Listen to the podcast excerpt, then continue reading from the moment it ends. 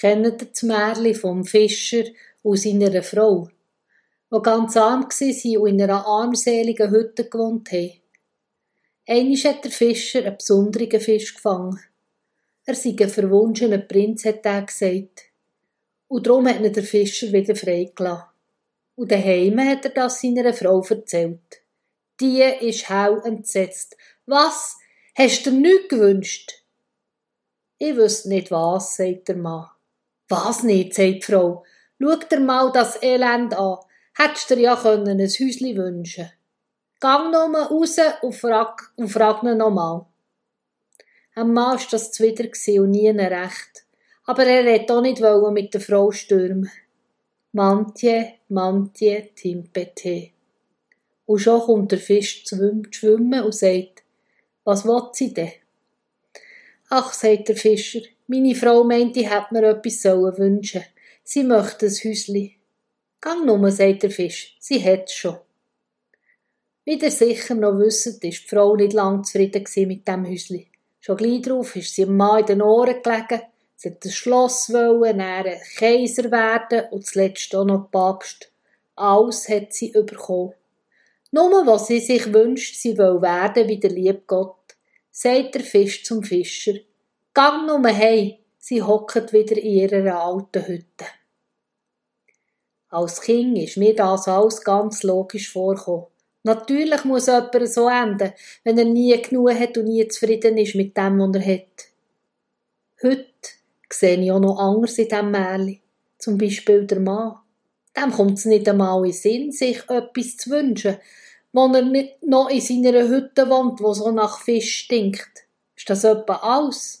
Ist das ein Leben, wo man einfach muss sich zufrieden geben damit? Handeln tut er ja nur, weil seine Frau stöhnt. Und wie stöhnt die? Immer noch mehr, immer noch grösser, immer noch mächtiger will sie sein. In diesem Begehren steckt der Hunger nach Leben. Mir dünkt, das Märchen vom Fischer und seiner Frau könnte auch davon erzählen, wie Gott ist. Wo sie wünscht, sie will werden wie Gott, hockt sie wieder in ihrer Hütte. Es kann man so verstehen. Wie Gott will sie werden. Nein, das kann man nicht. Sie hat das Mass verloren und muss tief fallen. Aber man könnte es so anders verstehen. Wie Gott will sie werden. Wir auch. Aber Gott ist ganz anders, als sie denkt. Er ist nicht einfach noch ein bisschen mächtiger und prächtiger als der Kaiser oder der Papst. Wie Gott will sie werden. Gang nur, sie hockt wieder in der Hütte. Dort, wo auch Gott hockt. Bei den armen Fischer. Vielleicht erzählt das Märchen auch das. Und damit ist es ganz noch bei der Botschaft der Bibel. Gott ist arm geworden. Ein einfacher Mensch Am Jesus seine Mitstreiter waren Fischer. Er ist viel in Fischerhütten gehockt. Manchmal auch in den Salon der Gelehrten oder in den Villen der Reichen.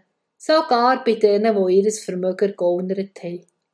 Er selber hat aber nicht viel gehabt. Kaum Geld, keine politische Macht, wenig Anhänger und so gut wie niemand, der ihm bis ans bittere Ende treu geblieben ist.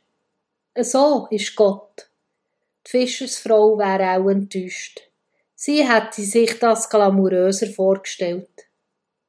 Mir dünkt der Gedanke schön. Wenn ich Gott will, muss ich nicht in die Höhe rauf. Er kommt zu den normalen Leuten und hockt manchmal in der Fischerhütte, beim Fischer und seiner Frau, wo Hunger und Durst haben nach dem richtigen Leben. Ich bin Verena Salvisberg von der Kirchgemeinde Roggwil.